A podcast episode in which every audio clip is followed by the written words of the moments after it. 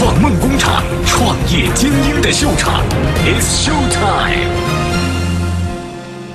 哎，前段时间有人问我啊，说投资人到底是怎么赚钱的啊？或者投资基金到底是怎么赚钱的啊？这个事儿其实可能行业内的人就基本上属于比较浅显的问题啊，这个不算是问题，但行业外的人可能还真不知道啊。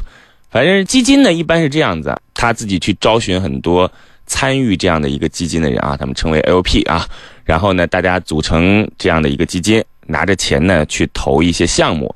那么基金的管理者呢，就称之为 GP 啊，这个不是鸡屁股啊，GP。然后呢，他们呢就负责，主要负责这笔钱投到哪儿去，然后他们会拿到管理分成啊，比如说。在平时的时间当中，每年有百分之二左右的这样的一个管理费用啊，这这笔钱，假如说一百万，一年就两万块钱的管理费用。那如果是一个亿，你自己去算吧。另外呢，如果项目退出之后，利润当中他们还会拿到百分之二十啊，给自己整个团队当中。所以说呢，基本上我们看起来很牛的投资人，他们基本上是在管着别人的钱，对吧？就是帮别人来做财富增值的这样的一个专业人士，大家知道了吧？啊。所以，投资人呢，其实亏呢，一般不是亏自己的钱，但亏的呢是自己在行业当中的名声啊。所以大家也不会认为投资人特别有钱了啊。投资人其实也是拿别人的钱在外面来进行项目的选择和投资的啊。很简单。今天为什么突然要说到这件事情呢？其实，投资人啊，他们是一个什么样的群体呢？就是总是要告诉创业者们要创新啊，要变化啊。但是，投资人自己啊，好像。并不是属于那个创新的群体啊！乐创梦工厂，创业精英的秀场，It's Show Time。前段时间有一个叫李峰的人做了一个 Free SVC 啊，这个他和曾经的 VC 有一点点不同了啊。有什么不同呢？就是首先他不要管理费啊，百分之二的这个管理费不要了。其实我跟很多投资人谈论过这个问题啊。基本上在行业当中风生水起的，一说到这件事情就连摇头。管理费不要恶性竞争啊，是吧？这个我们连团队，因为投资它不是一个有现金流的行业嘛，生意嘛，对吧？你连自己的这个团队都构建不完成，有什么样资格去做投资啊？好，这是有成熟的投资人跟我们讲的啊。另外呢，这一点可更可怕了哦。一般来讲，收益的百分之十都是来给这个。创业者，呃，都是给投资人他们自己的团队的。但是这个李峰他做的这个基金啊，拿出百分之十来给创业者，由他们来支配。这件事情啊，这个大家可 更不认同了，破坏江湖规矩嘛，对不对？这个我们已经通过我们的钱，你看让创业者成长了，让参与基金的 LP 赚钱了，那我们拿百分之二十，这个这个理所应当嘛。你这个这个这规矩怎么能破坏呢？这个投资界也要做恶性竞争嘛啊！还有人说。还有一年以上的这个投资团队成员都享有投票权啊，这个也是很多基金所不能接受得了的啊。这个因为很多基金当中有投委会嘛，就是比如说 GP 或者非常大的 LP，那么有资格来进行基金最终的去向选择。但是他这里一年以上的投资团队都有投票权了啊。那么就是有投资机构就说了，这个你看一年以上也不代表专业呀，对吧？一年以上也不能。让太多的意见来左右这个基金的去向嘛？啊，还有人说，这个李峰的这个 VC 有一个特点，就是他自己的门槛很低，因为一般的这种基金啊，一般来讲都是千万资本啊或者更多参与其中的，他这里只要一百万，只要一百万就可以成为有限公司的合伙人，就是我们刚才说的 LP 啊，慢慢的有点像接近众筹了啊，大家觉得呢？不同意见就是。应该说，基金这是风险很高的一件事情，应该让有更多财力和更多担当的人参与进来。好嘞，呃，我刚才讲完了，这是在在在我们投资界当中，现在有一个投资人啊，做了一个和以往不同的基金，不同的管理方式啊，然后引起了很多人的争议啊。我这个看完之后，我也觉得挺搞笑的。我刚开始就讲了嘛，我说投资人一直在让创业者们不断的去创新，然后不断的去。革新，不断的去改变啊！但是当自己的行业当中出现了一些创新的方式的时候，大家竟然口水相对啊！这个看来告诉我们一点：往往在提出创新的人是本身最不会创新的。好，乐创梦工厂，创业精英的秀场，It's Show Time。我们马上有请出今天的创业者啊！开篇讲完了，有请出今天的创业者，他是谁呢？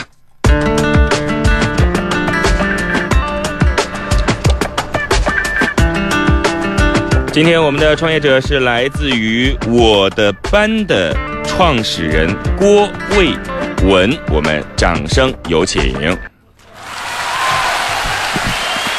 你好，郭卫文，你好，你好，崔磊老师。哎，崔磊就可以了啊，千万别叫我老师啊！这个网上已经有人说了，你怎么能当老师呢？对吧？你知道多少啊？我是不知道多少，可以不当老师。那个我的班，它是一个教育平台，对。我的班是一个新型的一个教育通讯服务平台啊，教育通讯服务平台，它不是一个在线教育平台，是吗？啊，不是一个纯粹的在线教育平台，没错。教育通讯服务，那就是用在学校当中的了。呃，给学校老师和家长三者之间，对学校老师和家长。OK，好，我们大概已经知道了啊，就是有点像校讯通的这种感觉。对，校讯通的升级版。好吧，我们接下来看看今天和你对接的投资人到底是谁。来，我们掌声要有请出美女投资人，来自于智平资本的张卓涵，掌声有请。卓涵你好，哎，磊哥你好。上次来的时候还是在浙大创新研究院啊，今天已经到智平资本了。对对，浙大创新研究院是体制内的，对不对？是的。所以你现在已经走出体制啊，对，就拥抱我们更广阔的天空了。就 free 吧，free VC 了。刚才我们说的那个这个，就是开篇那事儿，你怎么想？你觉得？这个我这两天也看了很多啊，就是其实呃认同的也有，口水的也有啊。我我觉得这个也不能早下判断，因为其实作为我们呃不是合伙人这个级别的投资投资经理吧，其实大家都一样的啊来说的话，其实确实是觉得有时候投资界的改变太少了。对的，改变太少了。我们觉得其实是需要给一些有呃怎么讲呢，有想法的人一些参与权的，更多的一些决策的一个参与权。嗯，前段时间大家如果听到逻辑思维啊，这个我是每期必听啊。大家知道啊，这个世界制定规则的人就是所谓的巨人，他是最害怕去改变规则的，对吧？所以我们在投资界当中，基本上你看，创业者在和投资人初期接触的时候，投资人一定是属于强势的，对吧？但是投资人一般都属于一个强势的地位，他们是非常害怕能够改变这样的规则的。所以我刚才一直在讲，让所有人去创新、去改革、去变革的人，自己是最害怕创新的。好嘞，我们刚才说了这个开篇的这件事情，再回到我们的创业者，我的班啊，做这个家校通讯的郭卫文，我们来了解一下，你会有怎样的过人之处？郭卫文，呃，我觉得我在整个这个创业的过程当中，因为我是九一年进大学，九八年毕业，那么我们从其实在学校九一年进大学，九八年毕业，你是本硕连读？呃，对，诶。对，是硕士读完以后从学校里出来啊，是哪个学校？呃，浙大，呃，浙大，啊，浙江大学，对，老浙大是哪个校区的？在玉泉，那时候在玉泉，对，很厉害啊。那么我们从九五年其实就已经开始创业，那么那个时候的创业氛围应该来说还是没有像现在这样，所以说我觉得我们最大的一个过人之处，应该说在于持续的一个困境当中的一个坚持。我觉得这个在现在这个创业环境里面应该是行话了，就是说。坚持这个是最重要的。创业二十年了，对，可以说。您今天是来融哪一轮呢？呃，我们不是哪一轮，我们应该说是一个新项目的一个融资。就说我们这个团队因为一直都在二十年过程当中，那么这是我们的一个新的一个项目。对，新项目？那你的意思，你还有旧项目吗？对，我们还有以前还有项目在一直在运营当中，健康的运营当中。对，啊。旧的项目和新的项目是什么关系呢？你是属于团队内的人自己内部创业呢，还是重新团队准备再新开发一个品类？呃，新重新在团队内部重新组建了一个新的项目团队，然后来做这个我的。那你们之前做什么的？之前我们有过，可能大家都会。呃，七零后、八零后可能都会了解的项目，一个是数字音乐的九天音乐网哦啊，那么九 sky 点 com，哎，我不知道这个项目哎，我这个不是七零后八零。对，这个项目应该张哲瀚你知道吗？我我知道，你知道啊？九天音乐这个要年纪大的人才知道哎。好了，还好了。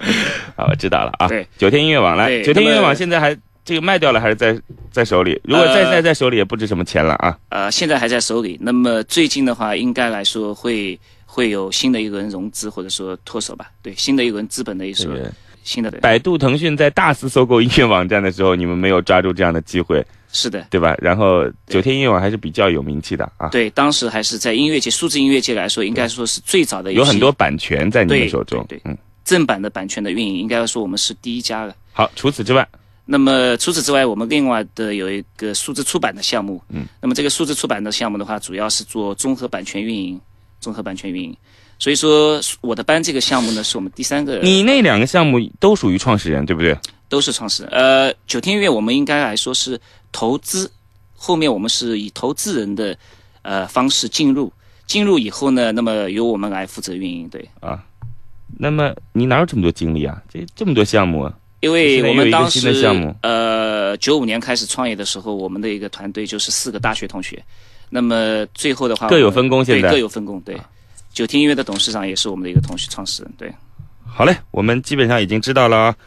浙大毕业，创业二十年，曾经有过相对还能够拿得出手的这个战绩。那么今天要来做一个新的产品，叫做我的班。好嘞，我们马上来了解一下这个项目吧。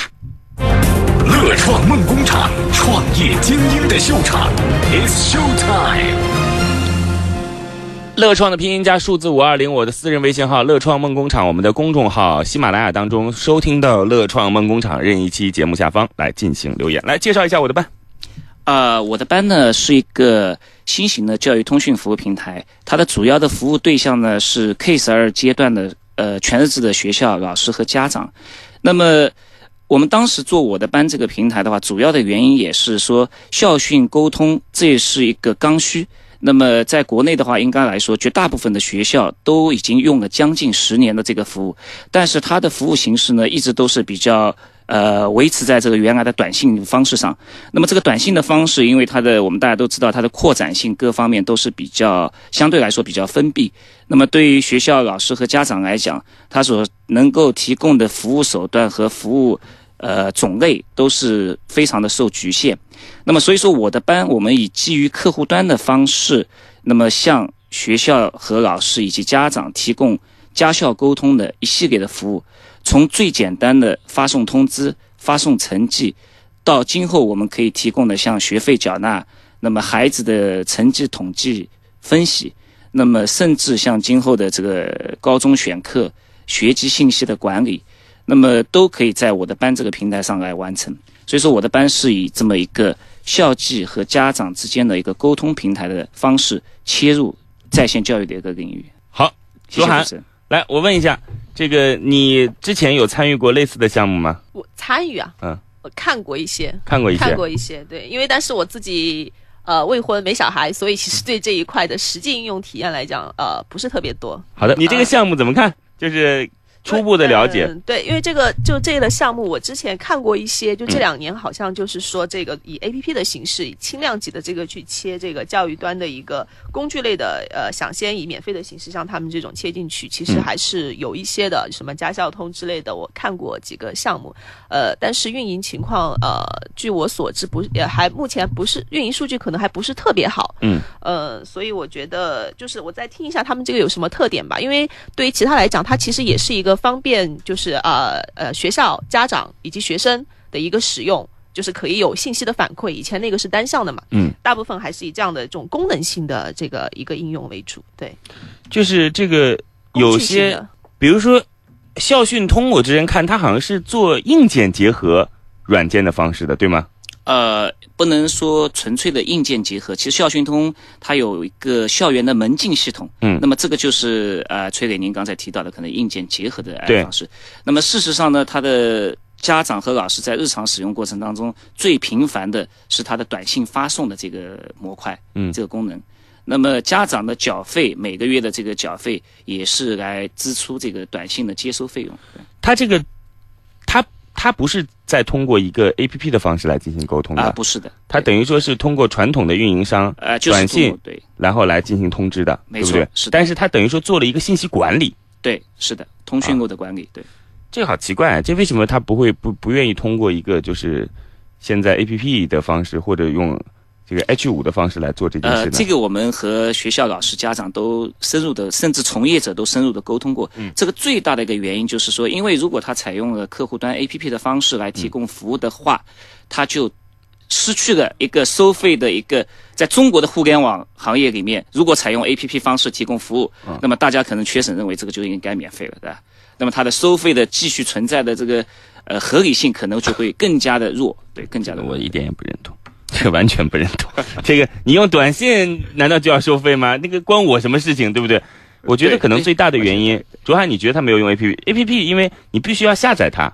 对，你才能进行沟通。对，短信是你只要有手机就可以，对不对？是的。它会让你的沟通成本变得更高，我觉得可能是这个原因。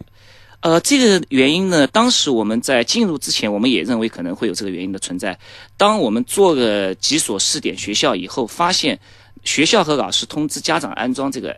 客户端就我的我的班的这个客户端来开展家校沟通以后，基本上是在两个工作日到三个工作日内，百分之九十的家长都安装了。那不是还有百分之十吗？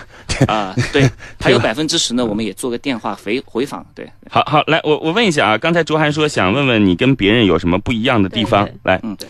卓涵刚才提到的这个问题呢，其实我们可以从另外一个角度来看，就说目前在我们的呃以客户端形式的提供的类家校通的这些产品啊，的确是有一些，但是我们真正看到在学校里面采用了这些平台的。基本上我们还是听到非常少。就比方说，我们现在前期在和杭州地区的试点学校接触的过程当中，真正的学校采用的用我们这种客户端的形式的家校沟通产品来替代短信家校通的，其实就是我们一个产品。那么，而且用的学校也都是在省内是知名度非常高的学校，像学军中学和杭二中。那么，他们的采用其实也是从另外一个侧面。证明了说，我们这个产品是在客户端里面能够替代短信交通比较成熟的一个平台。大家总说我们我要打断创业者啊，对不起，我其实仔细觉得呢，我不是跟你讲对不起，我是说，您想想看，如果说我尊重创业者，让他这个无止境的说下去，那是不是就是对听众您的不尊重了呢？所以这个我也很痛苦，希望大家能够理解啊。刚才我们问的问题其实很简单，你要在内容上告诉我你有什么不同。而是你在现状上告诉我说他用了，所以杭二中用了就证明你跟别人不同，十三中用了就不同，这是没有任何说服能力的。今天另一个创业者到坐在这儿，那他的产品也会有应用的对象的。我们希望知道你在内容上，在实际的使用体验上跟别人有怎样的不同。呃，目前来看，一个最大的一个差别就是说，在我的班的这个系统里面，我们整合了原来兼容了原来的短信模块。所谓的兼容了原来的短信模块的含义是什么？就是说。这个学校他要用我的班平台，并不是说一定要家长强行要安装我们的客户端，即使个别家长没有安装客户端，老师他只要发送一次通知操作以后，所有的家长都能收到我们的通知。那么其中安装了客户端的家长，他会收到客户端内的通知；没有安装客户端的家长会收到短信。那么这个是我们最大的不同。这个卓涵怎么看？就是呃，可能就是兼兼顾了一些。不愿意安安装 A P P，或者是这种使用习惯上，可能就是不会或者没有用智能机的一些家长的这种习惯，对吧？没错，就是说沿沿用原来的一个习惯。但这个竞争力够强吗？就是别人要兼容这个有多难？就是我我没有装 A P P，我就变成一个短信推送的通知，对吧？这个有多难呢？这个市场不是一个技术导向的市场，因为从技术上来讲，的确跟周海宁说的一样，就没有任何难度。我认为就是只要你投入时间，那么所以说这是一个市场耕耘的一个一个领域。它需要你，就是说不断的去优化、去了解、收集用户的一些需求、新的需求和它的实际使用的目的，对，去优化这个产品。卓涵，我问你个问题啊，就是你觉得为什么要有家校通这样的平台存在？就是你个人觉得。对我，因为我就是在我看来啊，就是像为什么这么多年一直都是你说移动或者运营商他没有去做一个 A P P 的形式？移动，因为我有同事原来就是比如说腾那个移动上面有很多的事业平台的，你包括以前像一些什么什么呃那个一个一个一个做短信的一些一些应用啊，然后还有一些呃就是缴费的一些什么应用啊，这种它其实也有以 A P P 的形式去做载体的。就为什么现在没有？这个也是我一直很好奇的地方。第二个就是在我看来，我觉得这个家校通其实它。就是一个工具型，一个工具型的应用，嗯，就是它可以承载的东西，可能是不是因为它可以承载的这个商业的价值呃没有那么高，呃，所以才一直保持着这个比较原始的一个一个方式。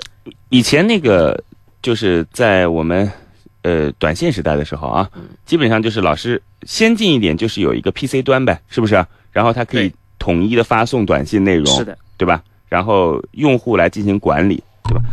我想问一下，我刚才同样的问题问一下创业者，你觉得为什么要存在类似于像家校通这样的平台或者这样的工具软件？因为这个是我们现在的家长的行为和我们以前，比方说五十年代、六十年代甚至七十年代的家长行为可能是不一样。因为以前我们在学校里面的有任何事情需要告知家长，一般来说都是呃口头的一个让孩子带回去，让孩子带回家，对吧？或者写一个纸条。那么现在的家长，因为他生活节奏也非常快，那么他希望就是。在外地的时候，或者说在工作的时候，他可能随时随地的可以收到学校和老师的一个一个讯息，因为目前只有一个，大部分是一个孩子。OK，你你刚才的答案是，为了能够让信息准确的到达对被需求者面前，那我觉得这有啥必要的？通讯如此发达，不管是微信也好，短信也好，电话也好，对吧？何必还要用一个这样的家校通？我相信老师和家长之间的沟通也不是每天需要进行的吧？呃，因为我有三个小孩，所以说一个高中阶段，一个小学阶段，那么一个幼儿园阶段，所以说我已经非常清楚，就是说，因为一个老师要面对几十个孩子，那么他不会说跟你点对点来进行一个电话沟通，这是不现实的。那么他会希望有一个平台，能够迅速的把一个讯息到达所有的家长手上。我刚才已经说了，如果是把一个讯息到达。家长手上的话，真的没有必要通过某一个平台来进行专门去开这个。我不知道卓涵怎么看，我不知道卓涵是否知道我的意思。就你这个平台一定要本身有更多的功能和实现更大的价值才有意思。卓涵，你怎么看？对对，刚才我们在那个节目前也聊到，其实它是有一些核心的功能，就是跟我呃之前理解到的，比如说跟医院的什么 HIS 系统啊这种的，它需要去接入一些呃，比如说嗯呃学就是那种就是呃教导的呀，或者是什么就是一些教育方面一些官方的一些平台上面去，就让它呃成为一个嗯怎么讲呢？就是呃不单单是一个信息，因为像信息交流，刚刚像磊哥说了，我就微信就可以了。但是就是比如说一些核心的，比如刚像我们刚刚会前所提到的，呃，成绩的分发等等，就这样一些功能，我觉得是可能是需要一个有一个载体去进行一个接口。乐创梦工厂，创业精英的秀场，It's Show Time。好嘞，我们继续吧。啊，刚才上半篇我们在聊啊，关于这个项目的不同之处，其实也就是这个项目的核心竞争力到底是什么。创业者认为，它的核心竞争力是能够及时的通过不同的方式通知到家长，或者进行两点之间的连接。但是，我认为光是这种连接是不够的，不足以支撑这个平台的存在的。投资人张卓海认为。嗯，我刚刚提到了，就是其实可能是创业者刚才被我们的这个引导啊，嗯，它有一些核心的功能，我们在会前就节目前，然后在它的资料里面，其实我有看到了，我觉得来还是有一些。呃，其实我们对未来这个产品上面提供的功能已经做了完整的一个初步规划。那么接下来我们马上家长和学校就会看到，比方说我们在上面会提供面向高中的高中选课系统、高中选课功能。那么这个是在浙江省的所有的高中，它都是必须。会使用到的一个功能，就是家长和孩子，他会在这个客户端里面，他可以来开展选课以及对这个选课课程的介绍。那么，包括我们现在正在跟教育行政管理部门在沟通的，像学籍信息的采集，那么这个会改变原来家长通过书面采集的形式。那谢谢。学籍信息的采集，对。然后还有一些具体的细节吗？我想听听。呃，是关于学籍信息采集吗？啊，不是关于你们上面平台上方的内容啊。那么除了这些，就是说给家长提供的这些跟教育行政管理部门有关的功能以外，那么另外我们还会提供一些像学费缴纳，就是说家长他会收到学校发过来的呃每个孩子的这个缴费通知单，那么家长可以对缴费直接通过第三方平台来进行支付，因为这个客户端装在家长的手机上是不会被删除，它会一直在。可以作为一个服务平台的存在，所以未来的确我们会更加丰富里面的内容、服务内容和服务的一个种类。谢谢。来，卓涵，呃，不用谢啊，这个每次都这么客气，说一句谢一次，多累啊！来，卓涵，你你看一看啊。就其实我个人对这个工具的功能上，我并没有什么质疑。哎，啊，对，因为它肯定是现在的这个移动，基于这个移动互联网，大家都用智能机的，特别是越来越年轻的一代父母，对吧？肯定是要越方便越好，不用我还跑学校或者怎么样啊？对，那你看这个其实对，这样讲就可以说得通了嘛。当然，第一点可以说，就是光是连接信息肯定是不够的，对吧？你比如说结账啊，起码首先让资金能够安全。透明，对吧？记录是不是？对。然后你这个还会有学籍信息的采集，对对吧？那么就是把流程简化，对吧？这我觉得这个平台它的意义就凸显出来。但是卓涵，嗯，你觉得？对我肯就肯定有个但是的 啊，就是这里我有两个问题。第一个就是说，作为一个工具类的应用啊，就是这些功能都 OK 的，我们我没有我没有什么质疑。就是第一个就是说，呃，你现在采用的是免费的这样一个形式嘛？对。那你的盈利怎么样？就是因为这个跟就是其实跟我觉得跟医院或者一些金融系统的一些一些定制化的一些软件很很相似，它不完全是一个消费级的东西。你要在上面要做一些商业行为、变现的行为，其实是需要有待商榷的。你跟学校这块的，所以说为什么你看就是像这些，就目前还是以这种收费的形式呃去去这个这个学校里应该给你给钱的吧？啊，没有学校，我们是对学校、家长、老师都是全免费，全免费。那怎么盈利？来。呃，我们的盈利的考虑的话，我们第一个尝计划要尝试的就是一个电商模块的，所谓的电商模块，就是说面向家长的一个班级为单位的一个购物平台。那么这个购物平台是什么含义呢？就是说传统的购物里面，就是学校里面他会老师发一个通知，说我们要采用要买一个准备一个，比方说美术课要用的二十四盒的二十四色的一个调调色盒，那么家长自己分头去购买。那么事实上呢，我们作为家长对这一块是非常怕麻烦。因为它的单品价值并不高，但是我要分头去买，非常花时间和精力。那么今后在我们这个平台上会提供一个家长直接来统计购买人数，然后我们把这个货品直接发送到这个学校，以班级为单位发送到学校。那么这个就是一个直接电商的一个购买品模购买模块。那这里面涉及到的用品可以是所有的学习用品，这个孩子从小学到高中的所有阶段的学习用品的购买。那么这个阶段的孩家长的购买行为心购买心理。我们作为家长，应该来说是跟很多其他的家长心理都是一样的。对，我来，嗯，周涵，那学校这，因为以前其实，在我们小时候啊，其实很多教育的就是这些工具是当时是学校来买，然后就是卖给那个家长的，就是统一交费。但后来这个东西呢，就是被被处罚了，嗯，因为这是不合理的。那现在就是在你这个平台上，如果说又切入这一块，学校处于什么样一种？呃，我们的平台上对。有一个家委会的角色，就是说会有老师发通知以后，他是发给家委会家长，由家委会家长开展统计和收集的工作，因为这样的话是符合现在的教育行政管理部门对学习用品的采购的这一块的规规矩，符合它的规矩。因为教育行政管理部门是明文禁止学校不允许统一采购，对。那么，但是家委会它完全是可以合情合理。我帮所有班里面的家长，我来进行统计，统计完以后，哈，我们平台整一个快递发到你这个学校班里面。你现在的签的这些学校认，你们跟他提过你的模式吗？我们把我们的这个盈盈利模式已经跟我们所有的试点学校都已经提了，因为所有的试点学校都问到我们这个问题：你现在给我们免费用，今后收不收费？如果不收费，你怎么赚钱？你怎么保证你的服务的连续性？嗯，那么我们也跟他提了，作为一个商业运作的一个项目，我们必定要有商业变现的一个出口。那么这个就是我们的一个今后的一个开展的一个盈利的一个方向。就这一块，学校也不会要求有一些什么利益之类的啊，不会给他们，因为作为教育行业，这个是不允许。嗯嗯。这样，这个这个听起来似乎很美啊，我都竟然就是无力反驳，不知道该怎么怎么来进行反驳啊。我这个一向是一个善于反驳的人，但是这个事情只有实践当中，下一次再见到对对我们创业者郭跃文的时候，他会说：“哎呀，这个原来在杭州是可以的，在其他城市是不行的，等等啊。”这个我们反正实践出真知。那刚才卓涵问了一个问题，就是盈利模式的，这是第一个。第二个呢？呃，第呃，应该是应该这么说，就第二个的话，就是呃，我们在那个会议之前，呃，那个节目之前，我们有提到过的，就是说现在这些，嗯，这个学校来应用你的这个，就一个是你现在的运行数据本身怎么样的，这些学校，比如说多少个学生，多少个家长，到底有百分之多少用了你们的东西啊？第二个就是，嗯，这种像你们这种非。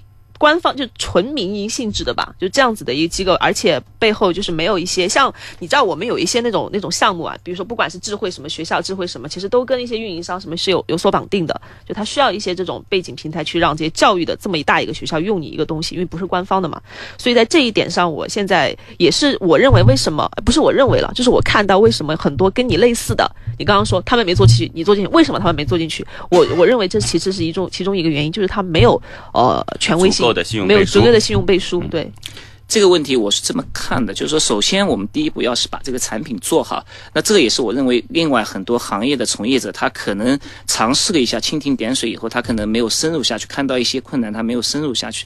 那么第二点呢，就是说我们一样要去整合这些在传统教育行业它具备资源的，就是您刚才提到的，就是说他们已经被学校所认可和接受的这些合作伙伴，他原来就在给学校提供一些教务管理系统啊。那么我们现在也正在，或者说已经有了这些合作伙伴，能够帮助我们在学校这个领域快速的来切入。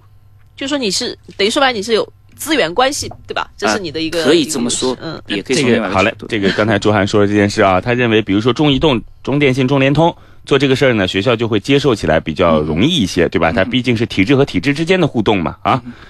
那么您现在手里有资源，对吧？这个资源能够支撑得了多少呀？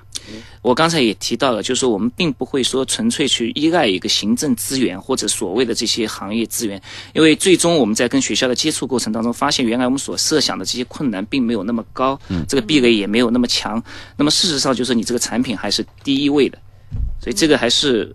还是我们的一个观点和坚持。对，正如你所说，这件事情呢，它不是一个技术为驱动的产业，对吧？对。所以说，你说产品本身，如果说技术含量不高，那么就是从体验感上来下文章，对不对？对。要对你这个行业，要能够了解的。更深入、更透彻，才能够打动学校老师和家长。对，那你们之前有怎样的积累嘞？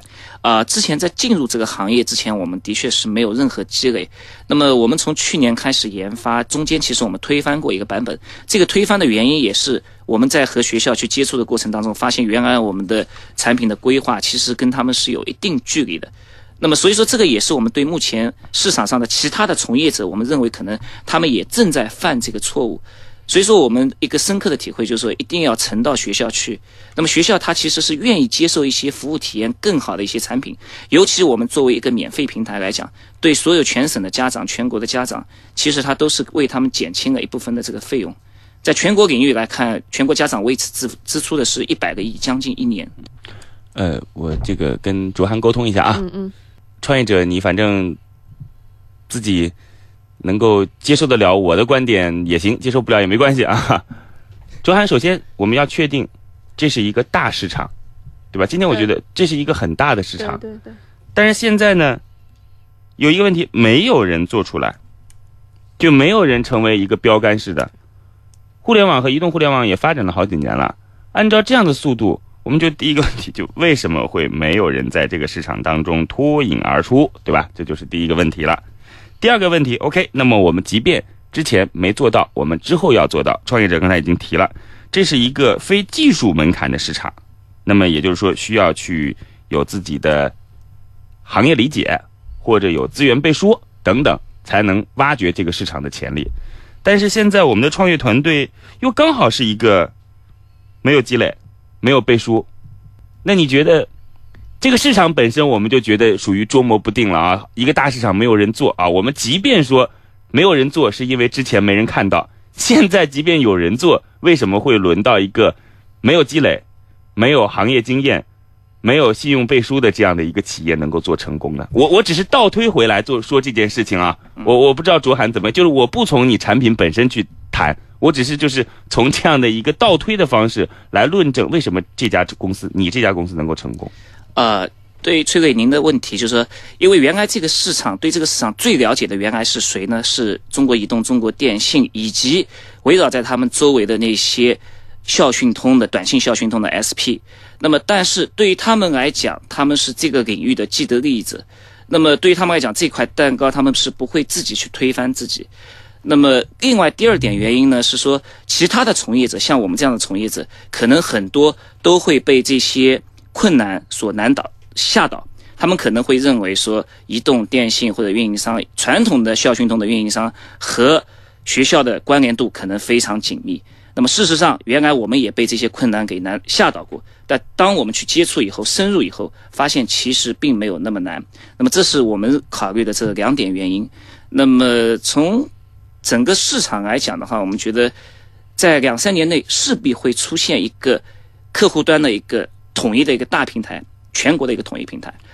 周涵怎么看我刚才提的问题？嗯，因为阿里也在做这个事情。嗯，就是，但是呢，切入点是怎么样？就是这个事情没有，就我见过见过一些做同样同样项目的，它有一些地区属性，还有一些它所谓的关系，就是我跟这两家学校有关系，嗯，我做进去了。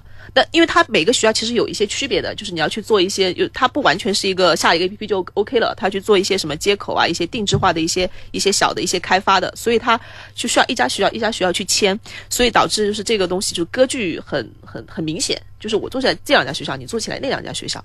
那如果要很多人都想在这个平台上面做运营，但是一开始它毕竟毕竟是一个这种软件工具型的东西，所以现在就是有有阿里在做。那像他，比如他以这种支付宝或者怎么样的形式，对吧？缴费什么的，他切进去，如果他切得好，切得大，支付宝谁都能用，对对对对对，就是他有很多的这种这种就是呃呃生态去给他做。卓涵说的一个，我刚才想，我觉得非常有道理，创业者就是。这件事情它跟别的平台有点不一样，就别的平台是越大它越有资源，越有聚集力。对。然后这件事情呢，其实我这个学校我就用一个我自己学校出的也行。对。对吧？我用浙江省的，因为它最重要的方式是实现沟通和实现学校本身的资源和家长沟通，也就是其实学校和家长已经能成为一个独立的体系了。对对对吧？所以也就会。刚才卓涵讲的就是割据的局面会非常的激烈，就每个甚至每个学校我做个自己的也可以，啊，这个割据的现象反而是在以前的短信校讯通的形式下会更加更加合理。那么当一个统一平台出现的时候，那么学校它可能也会有一个从众心理，他会认为说，呃，已经有二十所学校在用了，那么他会认为这套平台是稳定、可靠、可信赖的，那么他不愿意去承担一个风险，去使用一个没有经过用户。验证的这么一个新的平台，好了，我再问你最后一个问题啊，这个我问一下，你这个项目现在已经覆盖到了两所学校？呃，没有，我们现在已经有六所学校，已经覆盖了六所学校，主要集中在杭州啊，主要集中在杭州。你有没有尝试过跟杭州以外的城市？这个学校组织机构去谈过。我们有一次很偶然的机会，是并不是主动尝试，那么是一个朋友介绍过来，像一个海西州，在那个宁夏，嗯，那么海西州他们的呃，他们在杭州挂职的一个呃教工委的主任，教育呃他是那个宣传部长，那么他们已经决定，就是说整个州里面他们会邀请我们过去来整个来安排整个系统的一个部署在州里面的学校。对，好嘞，我们这个时间有限啊，了解的也有限，其实。呃，有时候啊，真的没必要去了解的更多啊，因为如果真的有意向，就可以再去了解团队啊，对吧？然后目前的数据啊，等等的啊，数据，对对，这个都可以在线下再可以去进行沟通和了解，没问题啊。好，但是有一个事儿一定得知道，就是你要多少钱？呃，我们现在融资需求是五百万，那么投后估值是两千五百万，对，那就是百分之二十，对不对？对，啊，那这个钱拿到了以后。做什么用？呃，我们主要会在这个轮的融资会用在这是第一轮对不对？对，呃，这是天使轮可以说，哎，那么主要会用在产品研发和推广，主要会用在这两块上。嗯，推广，推广有什么特别好的方式吗？呃，推广我们现在前期已经做了一个推广方式的一个尝试测试，那么我们是赠送老师流量，然后老师可以托给学校，以在自己班级为单位，嗯，那么上来采用我的班的这个平台。那么我们做的效果的话，基本上这个呃单个用户的发展成本在十五块钱左右。张忠安，他这个你说，呃，对你刚刚是说就是等于是变成让老不跟学校直接来让老师来做这件事。这个我们是两条腿走路，就跟现在这个老师和家长的沟通，它有三个平台，一个是短信校讯通，一个是 QQ，一个是微信群。那么 QQ 群和微信群它完全是自发的。嗯。那么我们希望把我的班。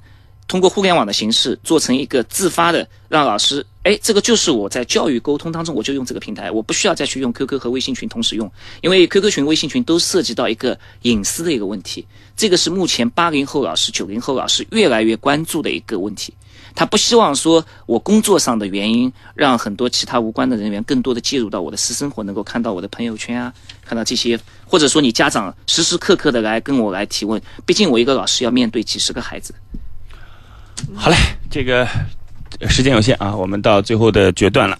我的班，郭卫文、志平资本、张卓涵，今天创业者要五百万，出让百分之二十，结果到底怎样？我们马上来见分晓。